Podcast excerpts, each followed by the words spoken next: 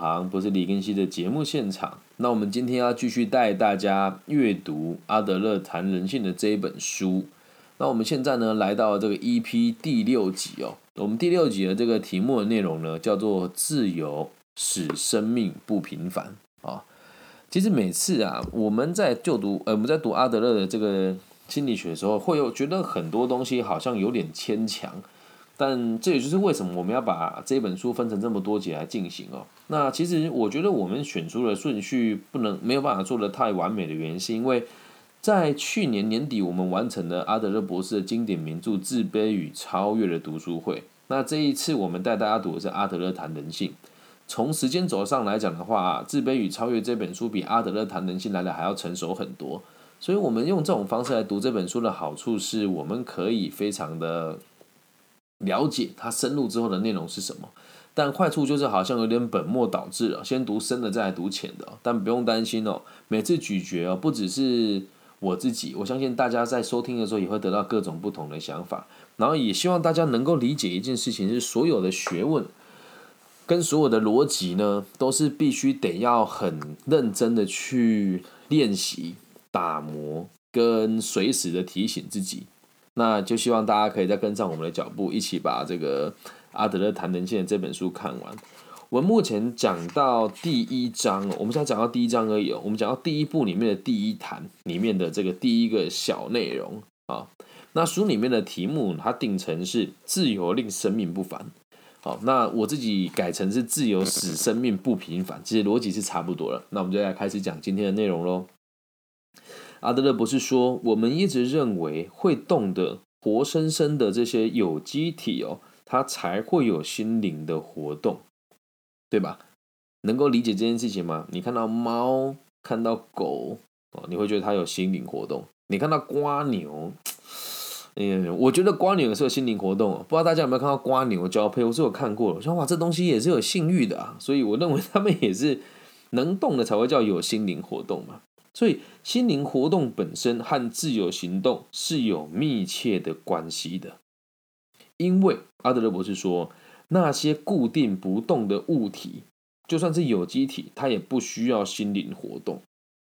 啊，那他举一个例子哦，如果植物也有情感，也会思考，那未免也太神奇了吧？当然，这一点其实很有趣哦。我记得过去就有人做过一个实验。他放歌给这个植物听，哎，植物真的能够长得比较茂盛哦。但是阿德勒博士他继续说，如果说植物能够忍受痛苦，但是他想逃也逃不掉；如果说植物它能够预知未来的伤害，那它还是逃不掉。那如果说这样子的状况，还说植物是有理性也有自由意志的，但是没有办法运用这些特质的话，那在这种情况下，植物的意志和理性必定凋零。我第一次看这一这一部的时候，第一次看到这边的时候，其实我很好奇哦，什么叫做在这个情况下，植物的意志和理性必定凋零哦？深入解释给大家听哦。状况是这个样子的：我们我们作为一个人，即使是你能，你是一个能动的有机物，如果你知道了，而你却什么都不做，那到最后，你的自由意志和你的理性也会被人家打磨掉啊。所以你说花有没有心灵活动？有。好，假设它真的有的话，也会因为它根本就不能决定自己未来的发展，也也会因为它根本就无法去让自己往他自己想要的方向去改变，那他的心灵必定会凋零啊。那就又有人会讲，那花是不是有趋光性呢？哦，那它这个东西就不是心灵，它只是求生存的本能表现而已。所以，生而为人的我们，生而身为这个我们讲世间万物里面的这个最高等级的生物，目前已知的地球范畴最高等级的生物，你不觉得以身为一个人，你没有自由意志是一件非常可惜的事情吗？如果没有，你的生活就是行将就木嘛，就代表你的心灵不存在，因为你有感觉而你不行动。那这样子的状况，如果时间越拉越长，你的感觉就会慢慢消失不见了。那我们继续往下看哦。阿德勒博士也说，行动与心灵活动有绝对的密切因果关系，这就是就是这一层关系将动物与植物区分开来。所以，我们讲所有的动物都有心灵，小狗有情绪，猫有情绪，哦，包含这个小鸟跟鸭子又有情绪。像今天我跟我的宝贝女儿就差点把一只鸭子惹毛，在我们面前，我们就挡住它要不走，然后就生气了。他们也都是有情绪，他他们的心灵是能够波动嘛，他们的行动能够，呃，他们能够自由决定自己的行动啊。所以在心灵成长的过程当中哦，一切与行动力相关的因素都必须得考虑在内。听到这边好像是我们的行动会影响我们的心灵而已。继续往下看哦。所有由于改变位置而衍生的问题，我先把它念完，再解释给大家听哦。所有由于改变位置而衍生的问题，都会促使心灵养成预先准预先准备、累积经验、记忆的习惯，这样生命体在面对生活的琐事才会显得得心应手。为什么我们要把这本书拆的这么细来说？它是有原因的。来，我们仔细听这里面的这内容哦。它虽然是白话文，但它隐藏着很多我们需要思考的地方。所有由于改变位置而衍生的问题哦，那我们来定义一下什么叫改变位置哦，不只是物理上的位置，还有心态上的位置哦。什么叫物理上的位置哦？我从我家啊，假设我从这个北京呃搬到这个上海，改变位置所延伸的问题啊，假设。原本我是家里的这个老大，那我独享父母所有的爱。那突然多了一个小孩了，我在家里这个帝王的位置就不见了，改变了位置。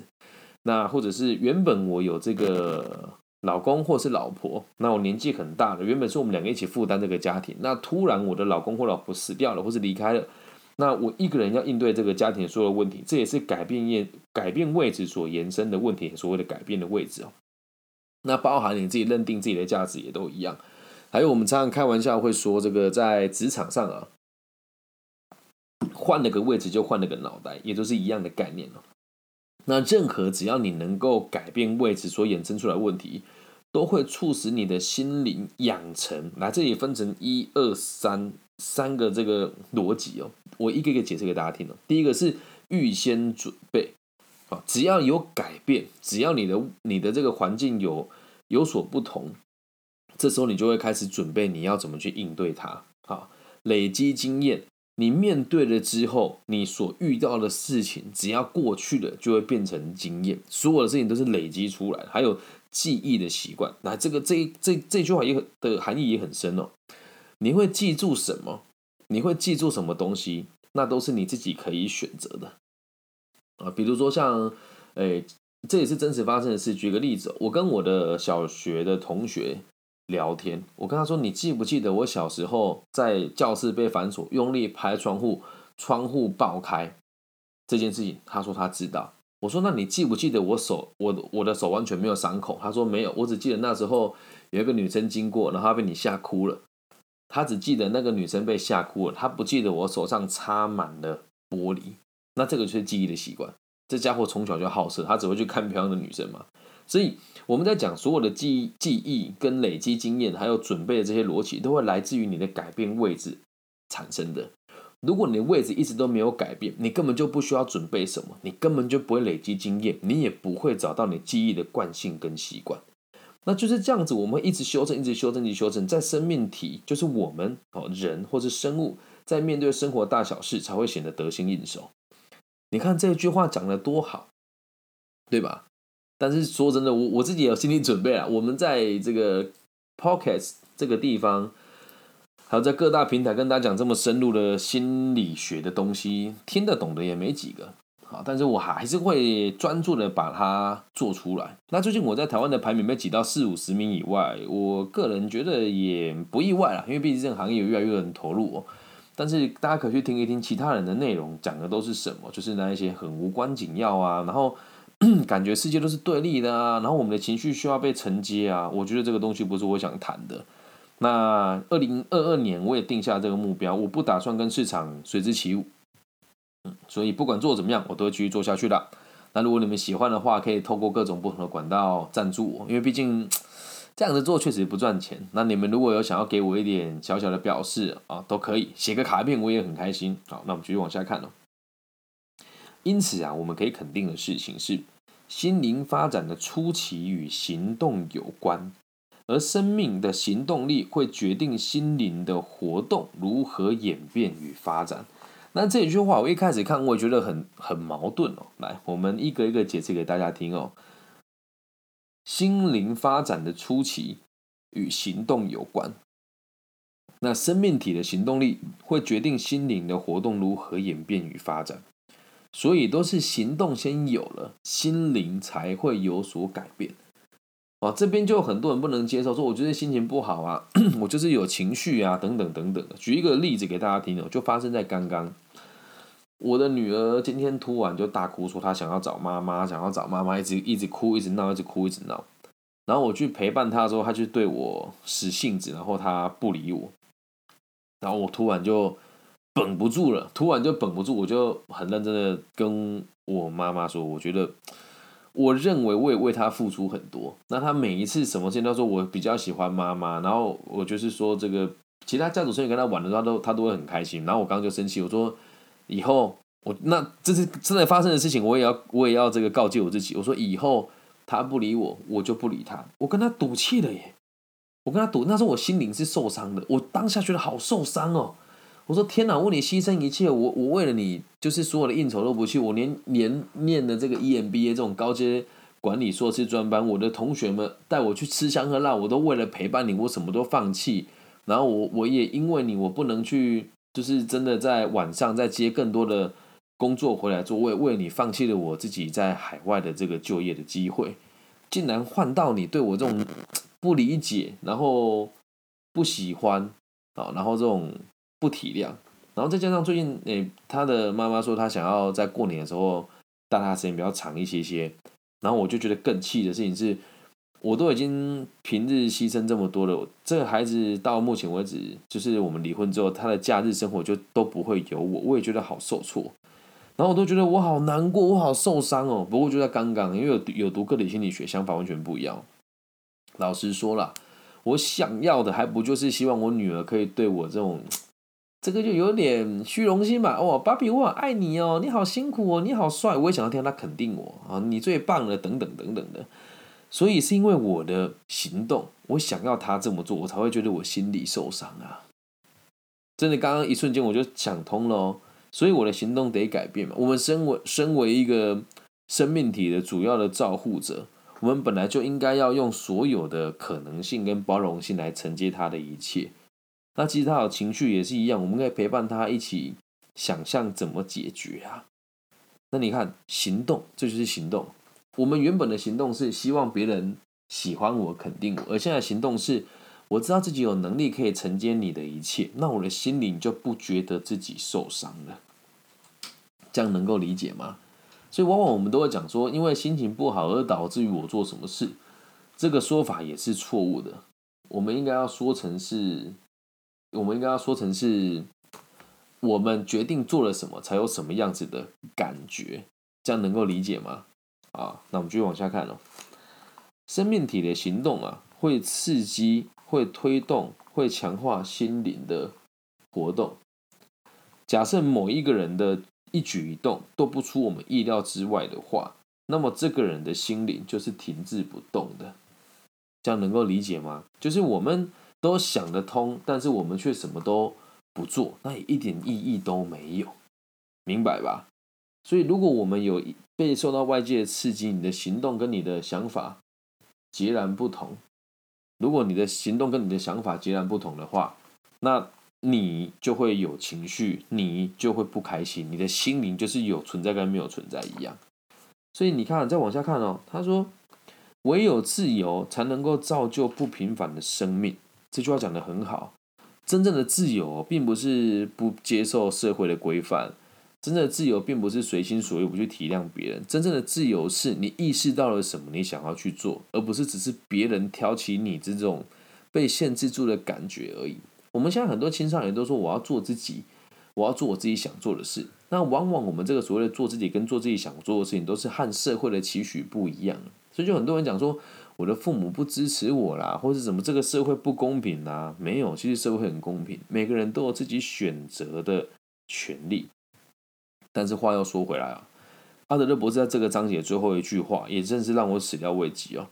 他说：“唯有自由才能够造就不平凡的生命。”这个大家就是大家都认同嘛。而下一句话他说：“而压迫只会扼杀、摧毁生命力。”但是我们的教育，以现在在台湾的现况的教育来讲，我们都是在扼杀所有孩子的生命力啊！因为我们不是教育他们自由，而是教育他们服从，理解吧？所以你要去想一想啊，如果你真的就有很多天马行空的想法，你什么都不做，那不是真正的自由，那个叫做思想的。巨人，然后行动的侏儒。那假设你真的要让你的生命产生真正的这个不平凡，你就要去知道一件事情：是你必须得要有自由的意志，同时要能够去行动。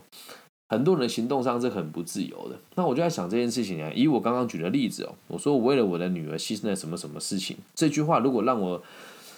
老实讲，大家身边的人对我评价很两极啊。如果让我另外一群对我有负面评价的朋友听到，就讲说啊，你看这个人又在节目上消费他的家庭状况，然后再讲他自己很可怜。其实我们并不是有这样子的想法。我认为，就是因为我足够自由，我才能够选择承担我要承担我想做的事。因此，并没有人逼我这么做，而是我自己愿意的。那反过来讲，我就问你啊。你是一个有机体，你是一个自由意志的的，你有你拥有自己的灵魂跟想法，有哪一件事情是别人逼迫你的？其实都没有，只要你自己想做，你就能够做到。